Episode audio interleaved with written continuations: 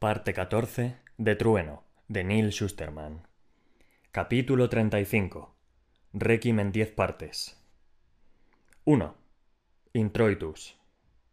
Empieza con un silencio expectante. El director se levanta y alza la mano. Todos clavan la mirada en la batuta, como si fuera una varita a punto de conjurar magia oscura. La pieza de hoy es una maravilla orquestal, un requiem concebido e interpretado por los seguidores sibilantes del tono, la tormenta y el trueno mártir. Un requiem en respuesta a la criba de Mile High, a un océano de distancia. ¿Lo oís ahora? retumbando por las calles de Puerto Memoria? Una masa de mortalidad sin lengua y sin palabras en un mundo inmortal. Amplios compases de fuego y azufre, pero sobre todo, de fuego. Estos sibilantes están preparados para la música que van a ofrecer, y no habrá salvación para quienes la escuchen. 2. Dies Irae. Los camiones de bomberos estaban todos automatizados. Aun así, se habían fabricado para tener a un humano al volante, puesto que así los había diseñado el nimbo. Evidentemente, si el humano hacía un giro incorrecto, el camión tomaba el mando y corregía el error. El jefe de bomberos de Puerto Memoria pensaba en ello a menudo. Antes de ascender a jefe, se dedicaba a cometer errores intencionados mientras conducía su camión, para ver cuánto tardaba en notar el cambio de recorrido y en corregir su curso. Suponía que el Nimbo podría haber usado robots para encargarse del trabajo de los bomberos, pero al ente no le gustaba demasiado los robots. Solo los empleaba para los trabajos mecánicos que nadie quería. Así que los bomberos Seguían siendo bomberos. Pero no tenían mucho que hacer, porque cuando se iniciaba un incendio, el nimbo siempre lo veía cuando era poco más que una chispa, y normalmente podía apagarlo sin ayuda.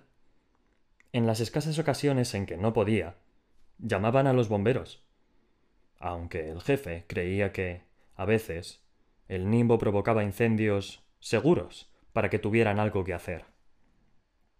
A las seis y media de la tarde, una alarma saltó en el parque de bomberos. Antes, el nimbo hablaba con ellos y les explicaba los detalles de la situación que les esperaba. Pero, dadas las circunstancias, se limitó a dar la alarma, programar su GPS y dejar que el resto se lo imaginaran solos. No obstante, se trataba de una alarma muy extraña. No había ningún destino indicado en sus pantallas. Las puertas del garaje no se abrían pero la alarma seguía sonando. No se dieron cuenta de que no era una alarma de incendio, hasta que la puerta del parque saltó por los aires, y unas figuras entraron corriendo. El sonido intentaba avisarlos de un ataque inminente. ¡Tonistas! Decenas de ellos entraron por la puerta, y todos emitían aquel desagradable zumbido de abejas. Los tonistas tenían armas, y los hombres y mujeres de la unidad no estaban preparados para aquel inesperado día de ira. El jefe de bomberos estaba paralizado por el asombro. Quería defenderse, pero ¿cómo? ¿Con qué? Nadie atacaba nunca a un bombero, salvo, quizá, algún que otro secador. Pero cuando así era, te cribaban y punto. No te defendías. No luchabas. Aquello era distinto. Los tonistas dejaban morturientos a diestro y siniestro, y nadie sabía qué hacer. Piensa, se dijo. Piensa. Estaba entrenado para luchar contra incendios, no contra personas. Piensa. Seguro que puedo hacer algo. Y entonces se le ocurrió. Hachas. Tenían hachas para los incendios. Corrió por el garaje para coger una. ¿Pero podría usarla contra otro ser humano? Tendría que hacerlo, porque no pensaba permitir que aquellos sibilantes dejaban morturienta a toda su unidad. Justo en ese momento, los atacantes empezaron a lanzar rocas a los camiones. Una fue hacia el jefe, que logró atraparla con la mano antes de que le acertara. Aunque no era del todo una roca. En primer lugar, era metálica y tenía aristas duras. Había visto algo similar en los libros de historia. Piensa, ¿Cómo se llamaba? Ah, claro, una granada. Y en cuestión de un segundo, El jefe no volvió a pensar nada más. 3. Confutatis. El sumo Tencamenin era un hombre prudente. Por mucha imagen de impulsivo y superficial que diera, en realidad toda su vida estaba planificada y organizada.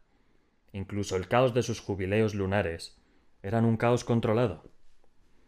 Después de la llamada de advertencia de su padre, sospechaba que no había tiempo que perder, pero le resultaba imposible luchar contra sus instintos. Se había retirado a toda prisa a su humilde residencia, donde se debatía con su ayuda de cámara sobre qué necesitaba llevarse para una huida apresurada. Una segunda túnica, por supuesto. Pero ¿para tiempo frío o para tiempo cálido? ¿A quién notificar su partida? Los sumos dalles no desaparecerían sin más. La situación lo desconcertaba. Su Excelencia, le dijo el ayuda de cámara. ¿No decía que teníamos prisa? Sí, sí, sí, por supuesto. Y había objetos con valor sentimental que tenía que llevarse sin más remedio. El revólver de obsidiana, de obsidiana, grabado que le había regalado la suma dalle en Zinga el día que la sustituyó como sumo dalle, la daga de plata que había usado en su primera criba. Si asaltaban aquel lugar, quizá no volviera a ver sus preciadas posesiones. Tenían que acompañarlo inevitablemente. Dedicó diez minutos a darle vueltas a lo que llevarse o no, y lo único que lo detuvo fueron unas explosiones lejanas. 4. Lacrimosa. Si queremos irnos, tenemos que hacerlo ya. Anastasia se paseaba por el gran salón, bajo la cúpula central del palacio, donde esperaba con Jerry a que aparecieran los otros. ¿Dónde narices están Tencamenin y los demás? Puede que estés exagerando, comentó Jerry. He tratado con muchos tonistas y nunca he conocido a ninguno que sea violento. Irritantes y estridentes sí, pero nunca violentos. No has visto a estos tonistas. Y si Tencamenin piensa que están tramando algo, yo me lo creo. Pues vámonos sin él. Que su grupo nos alcance después. No voy a abandonarlo, respondió Anastasia. Justo en ese instante, una serie de estallidos distantes retumbaron por el majestuoso patio interior. Anastasia y Jerry se pararon a escuchar. Sonaron más explosiones que parecían truenos lejanos. Sea lo que sea, dijo Jerry, no es en palacio. No, pero lo será. Anastasia sabía que aquellas explosiones de origen desconocido eran un presagio de que se avecinaban cosas peores. Una airada promesa de que ese día acabaría bañado en lágrimas. 5. Sanctus. La joven tonista era una fiel seguidora. Hacía lo que le ordenaba su coadjutor, porque él era un verdadero hombre del tono santo y santificado. Su coadjutor llevaba muchos años sin hablar, y el día de la gran resonancia, el día que el nimbo guardó silencio, fue el primero en entregar su lengua. Las palabras mentían. Las palabras se confabulaban, encubrían con impunidad, difamaban y, sobre todo, ofendían a la pureza del tono. Uno a uno, todos los tonistas de su orden transformaron su voto en uno permanente, como su coadjutor antes que ellos. No un voto de silencio, sino de vocales. Una renuncia absoluta a los antinaturales chasquidos, siseos y crujidos de las consonantes. El lenguaje era el enemigo de los tonistas. Es lo que creía su secta. Por supuesto, había muchos otros tonistas que no lo creían pero pronto verían la luz, incluso los que se habían cegado. Mientras un equipo asaltaba el parque de bomberos y otro se encargaba de la estación de agentes del orden, su coadjutor condujo al equipo más grande al palacio. Todos blandían armas, de esas que los ciudadanos corrientes no podían llevar. Se las había entregado un benefactor anónimo, una persona que apoyaba su causa en secreto. Los tonistas no estaban entrenados en el uso de armas, pero ¿qué más daba? Descarga la espada, aprieta el gatillo, lanza la granada y pulsa el detonador. Con tantos fieles armados, para lograr su objetivo no necesitaban demasiada habilidad. y también tenían queroseno. Varios bidones. La tonista se aseguró de formar parte de la primera oleada. Estaba asustada, aunque también contenta de sumarse a aquello. Había llegado su momento. Después de la criba de Mile High, cuando la ira contra los segadores había alcanzado su cenit, la gente por fin alzaría las costumbres tonistas. Celebrarían lo que estaban a punto de hacer, y la región subsahariana se convertiría en un claxon que llamaba al resto del mundo y lo despertaba a la gloria del tono, el trueno y la tormenta. Regocijaos. Al acercarse al palacio, abrió la boca para entonar, y otros se unieron a ella. Resultaba muy satisfactorio haber sido la primera. Eran todos una única mente, un único espíritu, un único acorde. Después, se subieron a las espaldas de sus hermanos y treparon por el mundo del palacio, por el muro del palacio. 6. Agnus Dei. Anastasia y Jerry, con los segadores Maqueda y Baba detrás, se reunieron por fin con Tencamenin en el jardín de rosas, a medio camino entre el palacio y su cabaña. El ayuda de cámara tiraba como podía de una enorme maleta con ruedas que, evidentemente, no rodaba sobre los guijarros del estrecho sendero del jardín. Hemos llamado al helicóptero, informó a todos la segadora Maqueda. Pero tardará diez minutos en llegar desde el aeropuerto, como mínimo. Y eso si el piloto no está en algún bar, añadió Baba como la última vez. No pasa nada, dijo Tenkamenin, casi sin aliento. Vendrá por nosotros, y todo saldrá bien. Después, se volvió para conducir a todo el mundo al helipuerto, que se encontraba en el patio occidental de la propiedad. A su alrededor, todo el complejo estaba en movimiento. El personal de palacio corría de un lado a otro, cargado con sus pertenencias. La guardia del Dalle salía de los barracones y se colocaba en posiciones estratégicas, algo que probablemente solo habían hecho antes en los entrenamientos. Entonces oyeron un ruido por el oeste, un coro de zumbidos, cada voz cantando una salmodia disonante distinta, y las figuras empezaron a saltar el muro occidental. Llegamos demasiado tarde, dijo Tenkamenin mientras los detenía en seco. Las alarmas sonaron a su alrededor, y la guardia del Dalle entró en acción de inmediato. Dispararon contra las fuerzas invasoras, y añadieron así el ruido de las balas a la cacofonía. Los tonistas caían abatidos, pero por cada uno que derribaban, dos más trepaban el muro. No tardarían en arrollar a los guardias. Aquellos sibilantes no solo llevaban rocas, y usaban sus armas contra los guardias con una brutalidad sorprendente. ¿De dónde narices habían sacado esa clase de armamento? ¿Acaso no predicaba el tonismo la paz interior y la aceptación estoica? Lo que se avecina no puede evitarse, masculló Anastasia. Era el mantra preferido de los tonistas. De repente, adquiría un significado horrible. La pesada puerta meridional saltó por los aires, y al caer, una turba de tonistas entró por ella. Atravesaron la línea de guardias en pocos segundos, y empezaron a lanzar lo que parecía ser botellas de alcohol con trapos ardiendo metidos en ellas. El fuego prendía allá donde caían las botellas. Pretenden quemarnos para que no puedan revivirnos.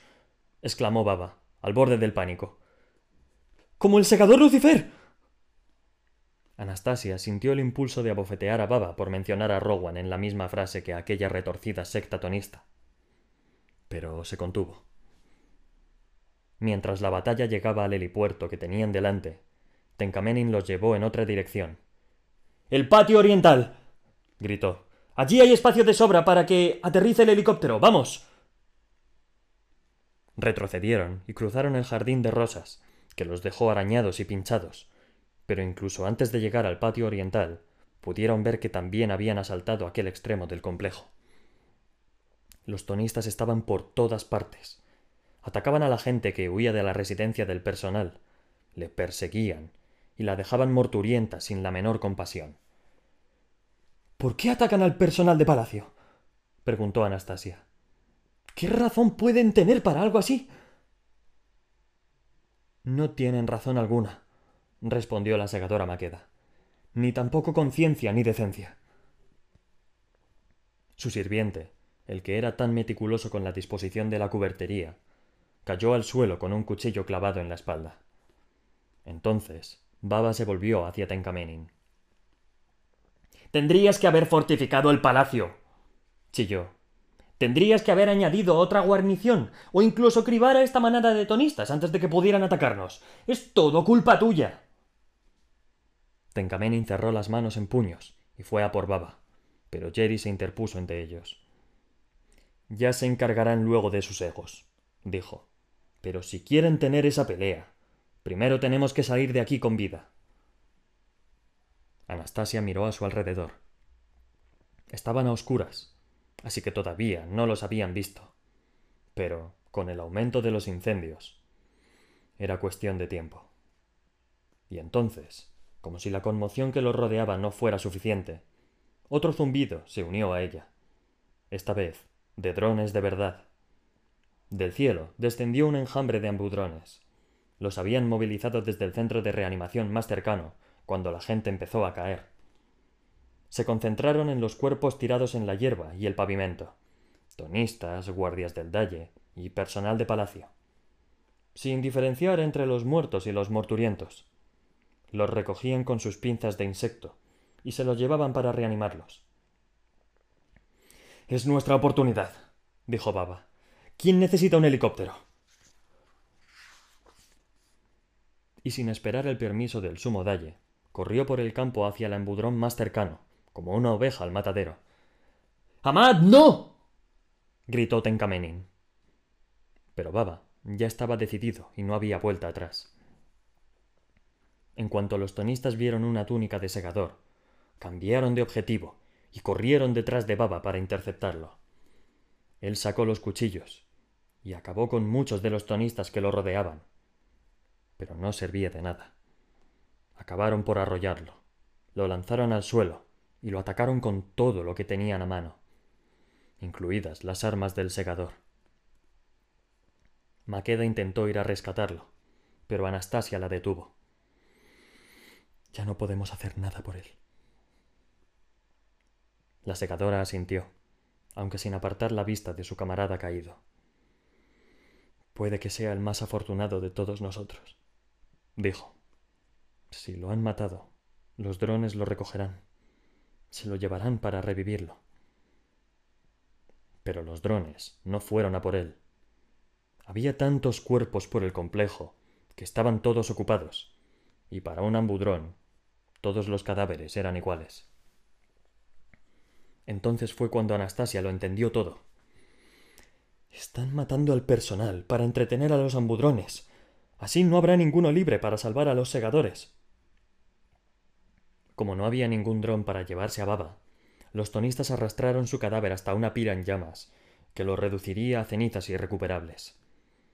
Lo lanzaron a la pira, y el fuego se lo tragó. ¡Al palacio! Gritó Tencamenin, y de nuevo los condujo en otra dirección, como si el estar en movimiento pudiera servirles de algo. 7.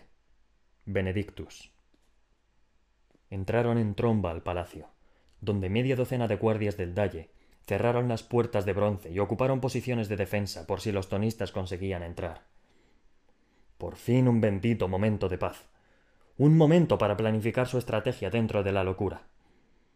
Podía significar la diferencia entre la vida y una muerte tan poco digna como la del pobre segador Baba. Aunque el palacio tenía muchas ventanas, todas daban al patio central, lo que significaba que el jardín de las delicias del sumo dalle era también una robusta fortaleza. La pregunta era ¿sería lo bastante robusta? Tienen que haber reunido a todos los sibilantes de Subsáhara para algo así, dijo Maqueda. Todo saldrá bien, insistió Tencaminin. Los agentes del orden del puerto Memoria acudirán para luchar junto a la guardia del Dalle, y los bomberos apagarán las llamas. No pasa nada. Ya deberían haber llegado, exclamó Maqueda. ¿Por qué no oímos las sirenas? Fue Anastasia tan perspicaz como siempre, la que pinchó su burbuja. Las primeras explosiones. Las lejanas. ¿Qué pasa con ellas? Preguntó Tenkamenin, casi amenazante, aferrado a su última esperanza. Bueno, si yo quisiera lanzar un ataque ilegal, lo primero que haría sería neutralizar a los agentes del orden y a los bomberos. Y la verdad de sus palabras lo sumió en el silencio. Hasta que Tenkamenin se volvió hacia su ayuda de cámara, que se retorcía las manos en silencio, aterrado. ¿Dónde están mis cosas? Lo. Lo siento, Su Excelencia. Dejé la maleta en el jardín de rosas. Jerry miró con rabia al sumo dalle. ¿Están a punto de incinerarnos y le preocupan sus cosas? Sin embargo, antes de que el sumo dalle pudiera responder, un camión en llamas se estrelló contra las enormes puertas de bronce, que cayeron al suelo y aplastaron a cuatro guardias. Los tonistas entraron en palacio. Fue entonces cuando Jerry agarró a Anastasia y tiró de ella para esconderla detrás de una columna, oculta a la vista de todos. Tengo una idea, le dijo, pero tendrás que confiar en mí. 8. Ofertorium. El coadjutor sibilante estaba en su elemento. Había nacido para aquello. Era su propósito en la vida. Y llevaba años planeándolo. Incluso antes de que el nimbo guardara silencio, él sabía que llegaría ese día. Su rama extrema del tonismo pronto dominaría a las demás. Los tonistas inferiores, los que creían en la paz, la tolerancia y la conformidad pasiva, pronto morirían y arderían, como el sumo dalle de Subsáhara. El tiempo de las palabras había acabado. Había acabado hacía mucho tiempo. Si el coadjutor se salía con la suya, el lenguaje en sí se prohibiría y sustituiría por la adulación sin palabras al tono, el trueno y la tormenta, como debía ser. Y él sería el sumo coadjutor que lo dirigiría todo. Ah, aquel sería un día glorioso. Pero lo primero era lo primero. Un segador de túnica turquesa corría escaleras arriba para intentar escapar. El coadjutor apuntó, y media docena de sus fieles le siguieron. Ante él, una mujer con túnica de seda salmón, la secadora Maqueda, atacaba y cribaba con maestría a los tonistas que se abalanzaban sobre ella. Leales y fieles, se sacrificaban por la causa. Entonces, uno logró rodear a Maqueda y atravesarla. Ella se quedó paralizada, jadeó, cayó como una muñeca de trapo, y su lucha desapareció con su último aliento. Tres tonistas levantaron su cuerpo y lo arrastraron hasta la pira que crecía en el exterior y sus llamas purificadoras. No eres mejor que Godard si nos quemas. espetó una de las sirvientas acurrucadas al pie de las escaleras, junto con el sumo dalle. Si sigues adelante con esto, el ente al que adoras nunca te lo perdonará. El sumo dalle le puso una mano en el hombro para callarla. Pero los ojos de la mujer rebosaban de ira y desafío. Si el coadjutor pudiera hablar, le diría que sus palabras, todas las palabras, eran una abominación para el tono, y que la única razón por la que el tono no le aplastaba el cráneo con furiosa resonancia era porque la tarea de erradicar del mundo a los indignos recaía sobre el coadjutor y la gente como él. Sin embargo, no se lo podía decir, y no tenía que hacerlo. Sus acciones hablaban con mucha más claridad que las palabras. Pero las palabras eran importantes para el sumo dalle. Por favor, suplicó. El coadjutor sabía lo que sucedería a continuación. Aquel segador pomposo y cobarde, aquel proveedor de la muerte antinatural, iba a suplicar por su vida. Que lo hiciera. El coadjutor no era sordo, como ocurría en otras sectas sibilantes, pero bien podría haberlo sido. Por favor, acabad conmigo, pero dejad vivir a estas dos personas, dijo Tenkamenin. No tenéis nada en contra de este ayuda de cámara y esta ama de llaves. El coadjutor vaciló. Deseaba matarlos a todos, porque cualquier persona que sirviera a un segador merecía su misma muerte. Culpable por asociación.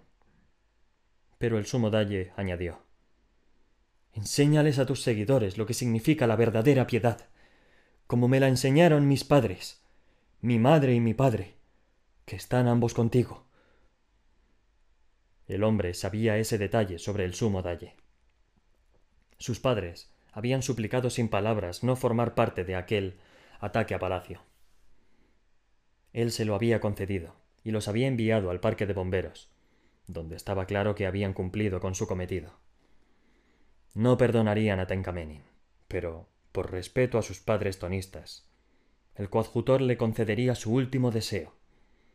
Así que sacó la pistola, disparó a Tencamenin en el corazón y les hizo un gesto a los sirvientes para que se fueran. Era una humilde ofrenda de piedad. Evidentemente, lo más probable era que muriesen en los jardines y los lanzaran a la pira.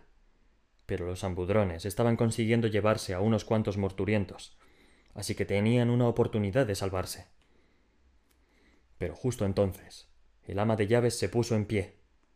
Lo que reflejaban sus ojos no era mera rabia, sino algo más allá de la furia. Y tenía un objetivo, como los ojos de una segadora se abalanzó sobre la tonista más cercana, la derribó con una hábil patada de artes marciales, agarró el machete que sostenía y desarmó con él al, coadjutor. Literalmente. El hombre observó, pasmado, que su mano salía volando por los aires. A continuación, la mujer cogió el arma de su mano cercenada y apuntó con ella al coadjutor. No habló, porque sus acciones lo hacían con mucha más claridad que sus palabras. 9. Lux Eterna. Jericho no había confiado en el instinto de Anastasia. No se había creído que aquello fuera tan serio como ella creía. Fue un terrible error de juicio por su parte. De haber confiado en Anastasia, podrían haber escapado mucho antes de que cayera el muro exterior. Juró no volver a dudar de ella. Sí, sobrevivían, claro, lo que no estaba nada claro. Cuando los tonistas entraron en el palacio, Jerry había convencido a Anastasia de que se cambiara de ropa. Mi trabajo consiste en protegerte, le suplicó Jerry. Por favor, Anastasia, deja que haga esto por ti. Concédeme ese honor. Por mucho que le disgustara la idea de poner a Jerry en peligro, cuando se lo pidió en aquel modo, no se pudo negar. Ataviada con la túnica de Anastasia, Jerry corrió escaleras arriba, con lo que consiguió atraer a la mitad de los tonistas. Aunque no conocía todas las habitaciones de los niveles superiores del palacio, por lo menos sabía más sobre ellas que sus atacantes. Los condujo a la suite de la segadora Anastasia y se metió por una puerta lateral que daba a un salón exterior. El palacio era tan laberíntico como para que tardaran un rato en acorralar a Jerry, pero no tardarían demasiado. Entonces oyó un disparo lejano uno abajo y otro. No podía pararse a pensar en ello. Tenía que concentrarse en mantener a aquellos tonistas lejos de la batalla. Los invasores estaban provocando innumerables incendios por el palacio. Iluminaban la columnata y las habitaciones superiores con la luz airada y cambiante de las frenéticas llamas, que convertían cada sombra en figuras que brotaban de la oscuridad. No obstante, las sombras también ofrecían a Jerry la oportunidad de ocultarse de sus perseguidores y retroceder con sigilo. Se metió en otra suite, pero, como no tenía costumbre de llevar túnica, se le enganchó en la jamba de una puerta. Antes de conseguir liberarse, los tonistas alcanzaron a Jerry. Aunque blandían armas, saltaba a la vista que no estaban entrenados para usarlas, mientras que Jerry, sin ser segador, tenía experiencia en el tema. De hecho, hubo un tiempo en el que frecuentaba los clubes de lucha. A la gente le encantaba ver pelear a los malgaches, por el motivo que fuera. La ambigüedad añadía intriga a las batallas. Aquel día, los tonistas eligieron al malgache incorrecto. Anastasia había dejado un puñal en uno de los bolsillos de su túnica. Jerry lo sacó y luchó como nunca antes. 10. Libérame. Anastasia falló. Mierda. No acertó en el coadjutor. Una joven tonista, al ver que su coadjutor estaba a punto de acabar cribado, lo apartó de un empujón y recibió el balazo. Y el coadjutor se agarró el muñón y salió corriendo. Huyó como un cobarde y se perdió entre la turba de tonistas que seguían entrando en el gran vestíbulo. Tencamenin estaba muerto, igual que Maqueda y Baba. Los tonistas que le habían visto atacar al coadjutor seguían atónitos y sin saber qué hacer.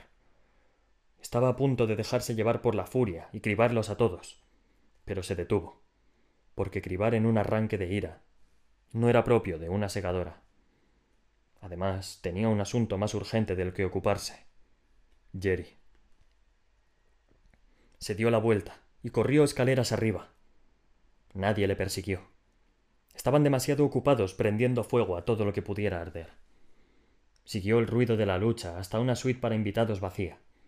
Había unos cuantos sibilantes morturientos y un rastro de sangre en el suelo. Siguió el rastro hasta un dormitorio, en el que tres tonistas más atacaban a Jerry, que estaba en el suelo, defendiéndose, a punto de perder la batalla.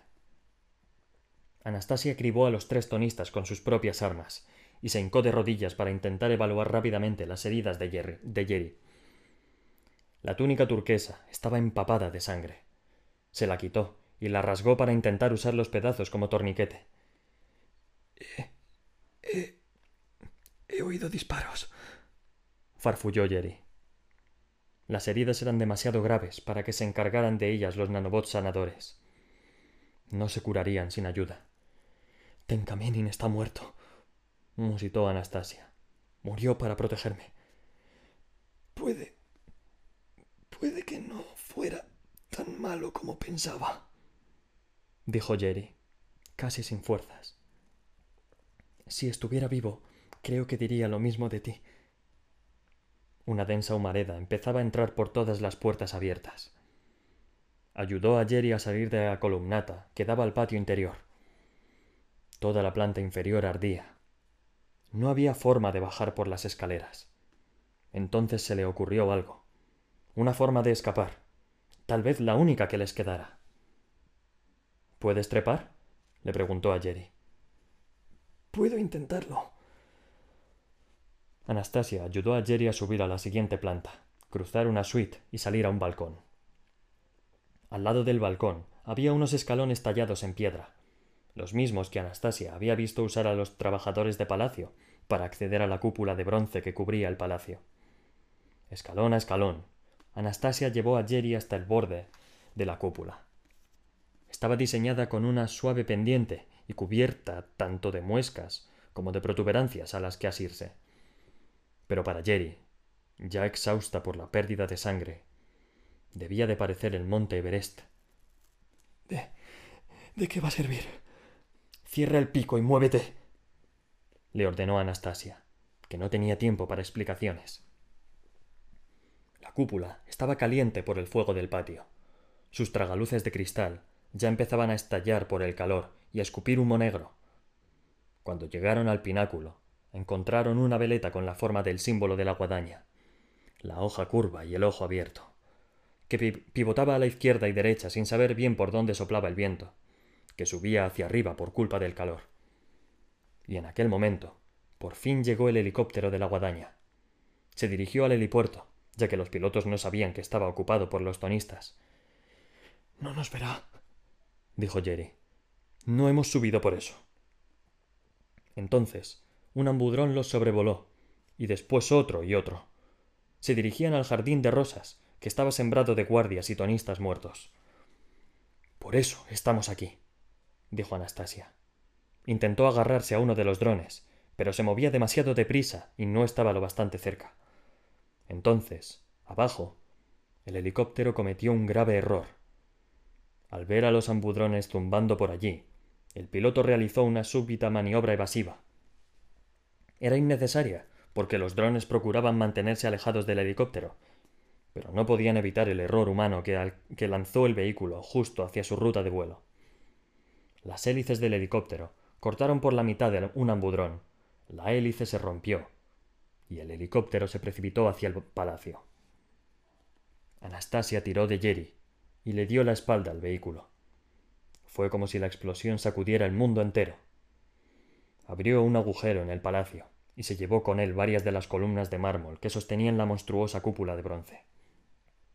Y la cúpula empezó a inclinarse a un lado. Bajo ella se produjo una vibración horrenda. Son las columnas que quedan, pensó Anastasia. No pueden soportar el peso. Se están derrumbando. Y los ambudrones seguían sobrevolándolas en dirección a los morturientos de los jardines y los patios. Mis heridas son graves, pero no letales, dijo Jerry. Si queremos atraer un ambudrón, una de las dos debe morir. Las llamas atravesaban ya los tragaluces rotos. Hasta la cúpula llegaba el eco de las columnas al caer, y la cúpula se seguía inclinando. Jerry estaba en lo cierto. No había otro modo, así que Anastasia sacó una hoja y apuntó a su propio pecho, dispuesta a dejarse morturienta para que las rescatara un dron. Pero no. ¿En qué estaba pensando? ¿Cómo podía ser tan estúpida? No era como lanzarse del tejado de Xenócrates cuando no era más que una novicia. Ahora era una segadora. Si se quitaba la vida, se consideraría una criba. Los ambudrones no acudirían a por ella. Y mientras meditaba sobre la idiotez que había estado a punto de cometer, Jerry le quitó el cuchillo con mucha delicadeza. Por ti, honorable segadora Anastasia, me mataría mil veces. Pero bastará con una. Y se clavó el cuchillo. Un jadeo, una tos, una mueca y Jerry acabó morturienta. Un ambudrón pasó a toda velocidad y se detuvo en seco, dio marcha atrás y fue a recoger a Jerry. Agarró a la capitana de salvamento con sus pinzas, y mientras lo hacía, la cúpula cedió. Anastasia intentó agarrarse al ambudrón, pero no había ningún asidero, así que se aferró con ambas manos y todas sus fuerzas al brazo de Jerry. Bajo ella, la cúpula se derrumbó y se desplomó sobre las llamas. Se estrelló contra el suelo, destrozó lo que quedaba del palacio y produjo una potente resonancia metálica, como la del tañido de una campana fúnebre, fúnebre, como la nota final de un triste requiem. Mientras tanto, el ambudrón se llevaba por los aires a la capitana morturienta y a la segadora agarrada a su brazo en dirección a un lugar que prometía vida a todos los que cruzaban sus puertas.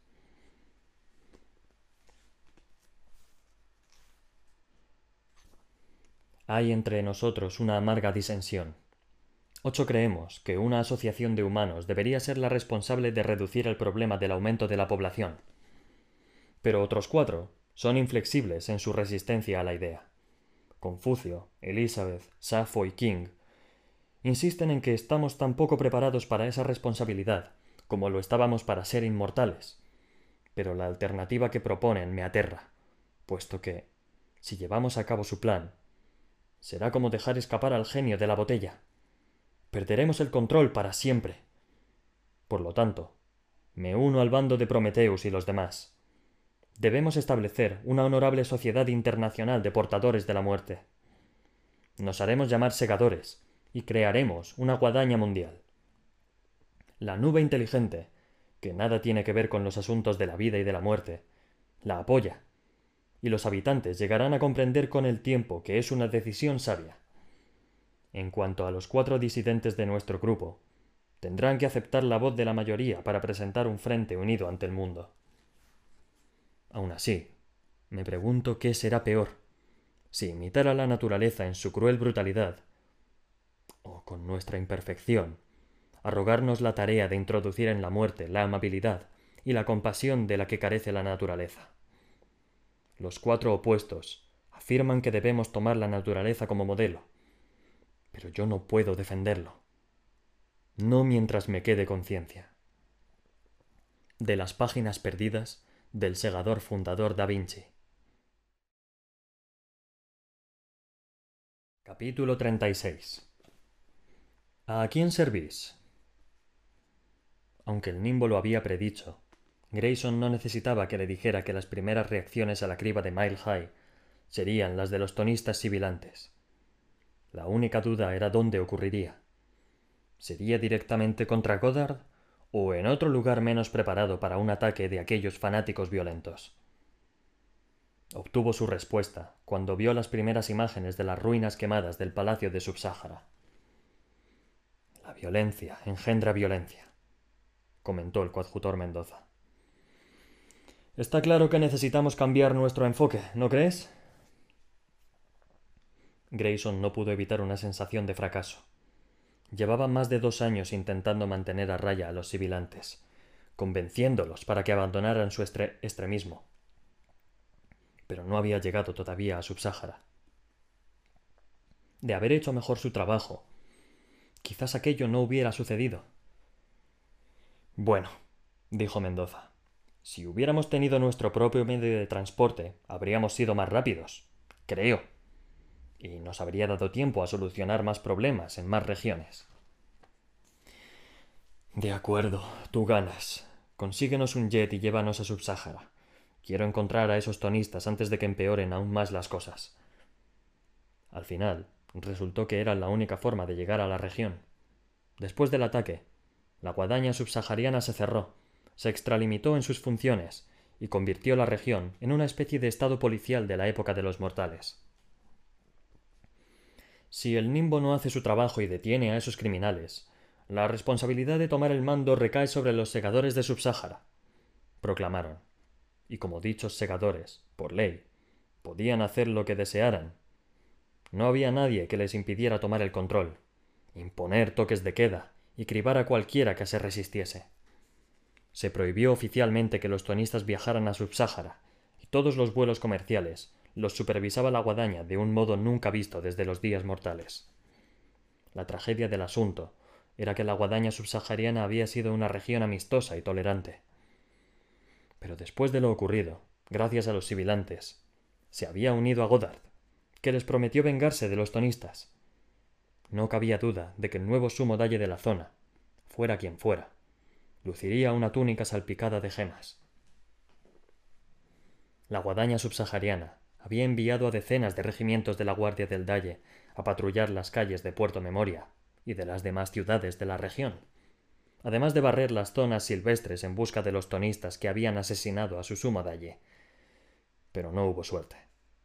Nadie sabía dónde se escondían los sibilantes, salvo el nimbo y aunque la opinión popular creyera lo contrario, el nimbo no eludía sus responsabilidades con respecto a la justicia.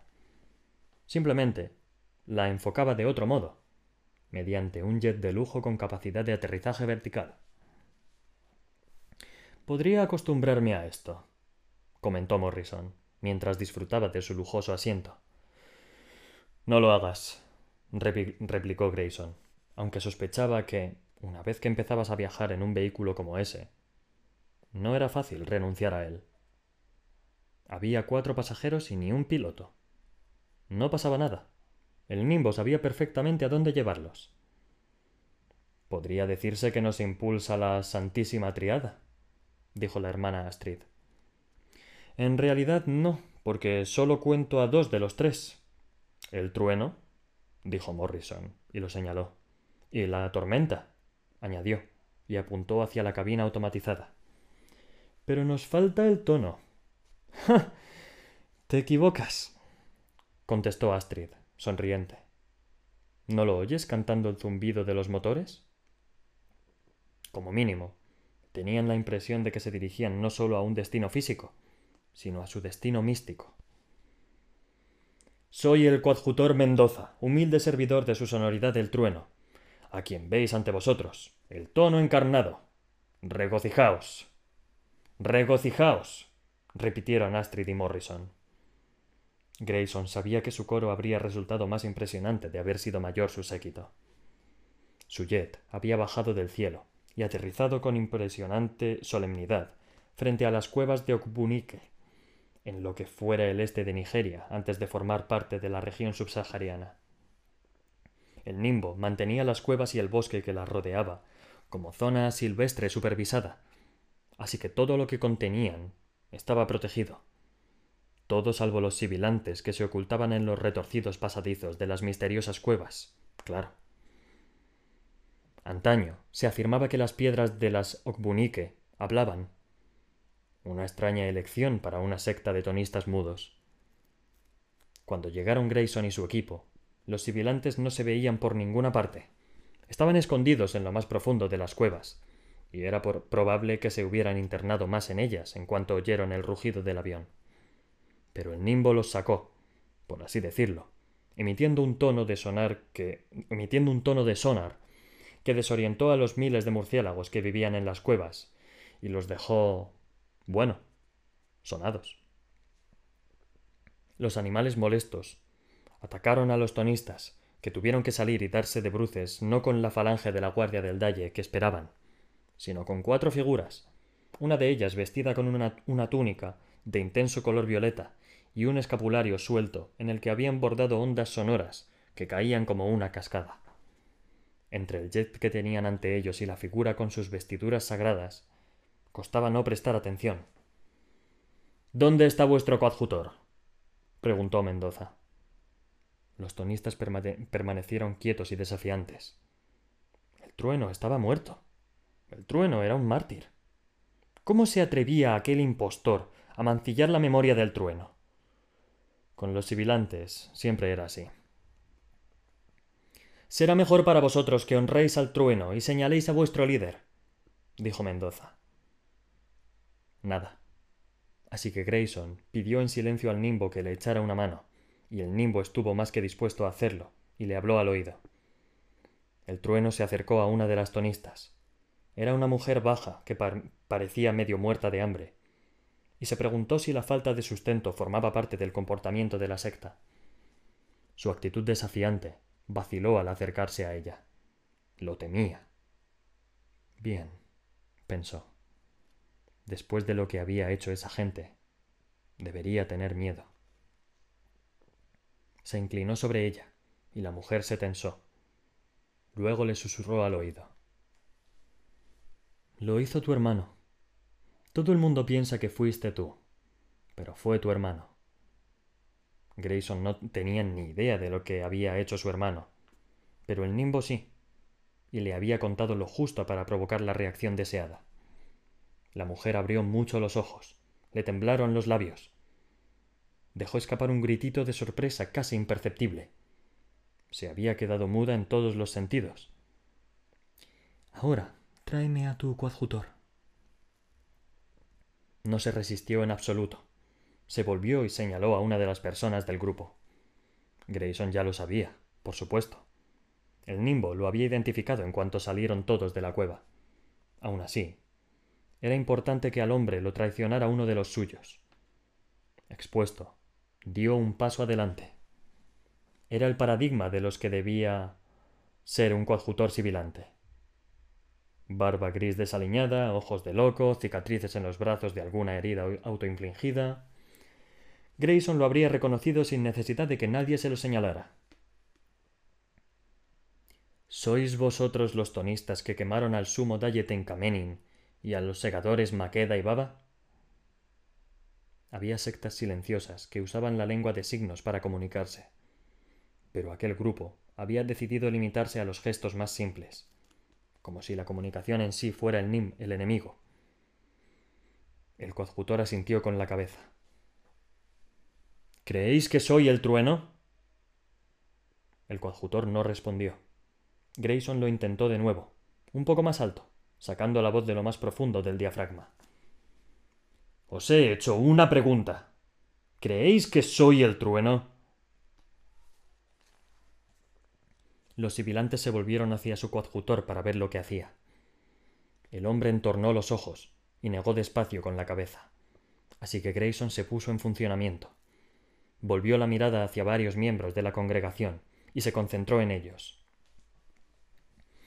Barton Hunt, dijo. Tu madre lleva seis años, tres meses y cinco días enviándote cartas, pero las devuelves todas sin abrir. Sin abrir. Después se volvió hacia otro. Aranzamonga. Una vez le contaste en secreto al nimbo que querías que te suplantaran con los recuerdos de tu mejor amiga, a la que habían cribado. Pero por supuesto, el nimbo se negó. Cuando se volvió hacia la tercera persona, tanto Barton como Aranza lloraban. Se postraron de rodillas y se aferraron al dobladillo de la túnica de Grayson. Creían. Después de eso, al mirar a su alrededor en busca de la tercera persona, todos se prepararon como si fuese a derribarlos un golpe devastador. Zoran Sarabi, dijo Grayson. Uh, dijo el hombre, que negaba con la cabeza. Uh, uh. Y se arrodilló para mostrar su obediencia antes de que el trueno pudiera hablar, aterrado de la verdad que brotaría de sus labios. Finalmente, Grayson se volvió hacia el coadjutor. ¿Y tú? dijo, incapaz de ocultar su asco. Rupert Rosewood. Exigiste a todos tus seguidores que sintieran el dolor de perder la lengua cuando les obligaste a quedarse mudos. Pero tú no sentiste ese dolor. Te la cortaron con anestesia porque eres demasiado cobarde para honrar tus retorcidas convicciones. Y aunque el hombre estaba horrorizado por haber sido descubierto, no cedió. Se limitó a ponerse rojo de rabia. Grayson respiró hondo y recurrió a su voz más profunda y resonante. Soy el trueno, el tono encarnado. Solo yo oigo a la tormenta. Este hombre al que llamáis coadjutor no se merece tal título. Es un traidor a todo aquello en lo que creéis y os ha llevado por el mal camino. Os ha mancillado. Es falso. Yo soy la verdad. Así que decidme ahora, ¿a quién servís? Entonces tomó aire y repitió, con una voz capaz de someter a las montañas. ¿A quién servís? Y uno a uno, todos se postraron ante, ante el trueno, inclinaron las cabezas en súplica, y algunos incluso se tiraron a sus pies. Todos, salvo uno, su coadjutor, que ya temblaba de furia abrió su boca hueca para entonar, aunque le brotó un sonido débil y miserable al que nadie se unió. Nadie entonó con él. Aun así, insistió hasta que le faltó el aliento. Y cuando se hizo el silencio, Grayson se volvió hacia Mendoza y habló lo bastante alto como para que todo el mundo oyera lo que les esperaba a continuación. Inyectarás a todos los nanobots nuevos para que les crezcan las lenguas y este reino del terror toque a su fin. Sí, su sonoridad. Entonces Grayson se acercó al coadjutor. Pensaba que el hombre le golpearía. Casi esperaba que lo hiciera. Pero no. Estás acabado. le escupió con asco. Después se volvió hacia el secador Morrison y dijo una sencilla palabra que nunca se habría imaginado pronunciar. Críbalo. Sin vacilar, Morrison agarró al coadjutor con ambas manos, le giró la cabeza hacia un lado y el cuerpo hacia otro, y lo ejecutó. Dime que me he equivocado. Le pidió Grayson al nimbo mientras daba vueltas por la tienda que habían montado para él en el bosque, inquieto de un modo antes desconocido para él. ¿Por qué iba a decirte eso? le preguntó a su vez el nimbo con toda la calma del mundo. Porque si he cometido un error al ordenar que criben a ese hombre, necesito saberlo. Grayson todavía oía el chasquido del cuello al romperse. Era lo más horrible que había oído nunca. Y a la vez le había gustado. Ver a aquel monstruo coadjutor morir le había satisfecho para su gusto. ¿Eso era lo que sentían los segadores de la nueva orden? un deseo primario y depredador de acabar con la vida. No quería tener nada que ver con aquella sensación. Pero allí estaba. No puedo hablar sobre la muerte, no es mi campo. Ya lo sabes, Grayson. Me da igual. Estás siendo bastante irracional. No puedes decir nada sobre la muerte, pero sé que puedes hablar sobre el bien y el mal. Por tanto, ¿ha estado mal haber dado esa orden a Morrison? Solo tú puedes saberlo. Se supone que tienes que orientarme. que tienes que ayudarme a hacer del mundo un lugar mejor. Y lo estás haciendo, pero no eres infalible. Solo yo lo soy. Si me estás preguntando si es posible que cometas errores de juicio, la respuesta es sí. Cometes errores continuamente, como todos los demás seres humanos que han pisado este mundo. El error es intrínseco a la condición humana, y es algo que adoro de la humanidad. No me estás ayudando. Te encargué la misión de unir a los tonistas para que fueran más útiles al mundo. Solo puedo hablar de tu progreso en esa tarea, no juzgar tu metodología. Suficiente. Grayson se arrancó el auricular. Estaba a punto de lanzarlo por los aires cuando oyó la débil y diminuta voz del nimbo, que seguía hablándole a través de él. Eres una persona horrible, le dijo. Eres una persona maravillosa. Bueno, ¿cuál de las dos? exigió saber Grayson. Y la réplica, casi un susurro, le llegó no en forma de aclaración, sino de otra pregunta. ¿Por qué no entiendes que las respuestas son ambas? Aquella noche, Grayson se puso de nuevo sus vestiduras y preparó el discurso a los tonistas, para concederles el perdón. Lo había hecho muchas veces, pero nunca se había enfrentado a sibilantes que hubieran cometido unos crímenes tan atroces como esos. No quiero perdonarlos, le dijo a Mendoza antes de salir. Al concederles la absolución, los devuelves al redil, repuso Mendoza. Nos conviene.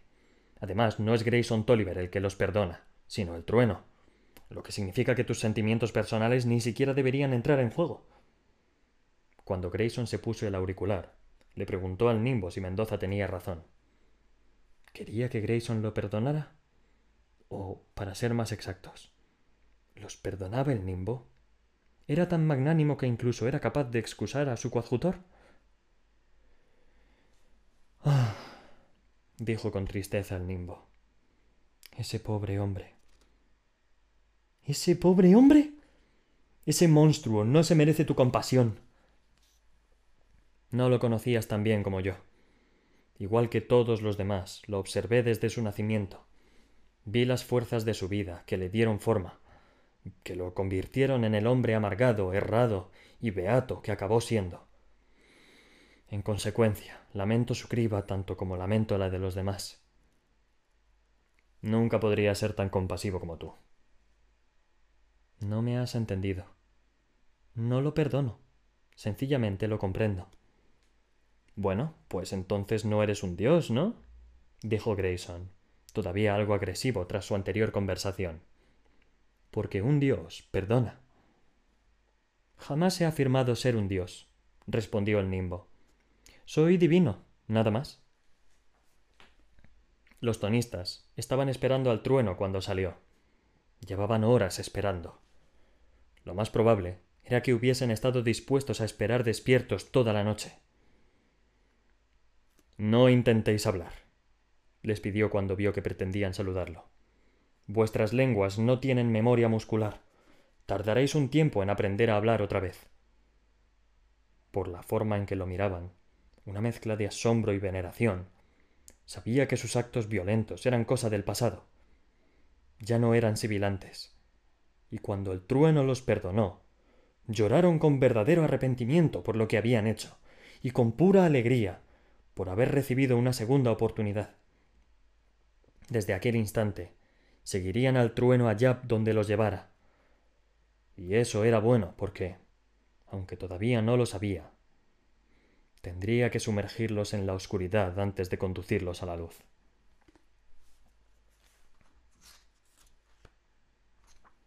Hemos allanado el terreno para formar guadañas en todas las regiones del mundo las guadañas responderán, responderán ante nosotros, de modo que podamos mantener el orden y una visión de conjunto coherente. Incluso hemos empezado a planificar la construcción de una ciudad que exista al margen y aparte de las regiones, lo que nos permitirá ser imparciales. Prometeus es ahora el Daya Supremo, y se habla de la creación de unos verdugos mayores que representen a cada continente. ¡Qué pagados estamos de nosotros mismos!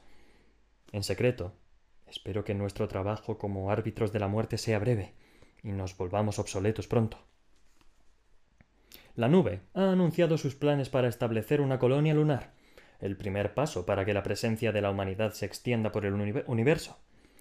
Si tiene éxito, el control de la población será mucho mejor que el que podamos proporcionar los secadores.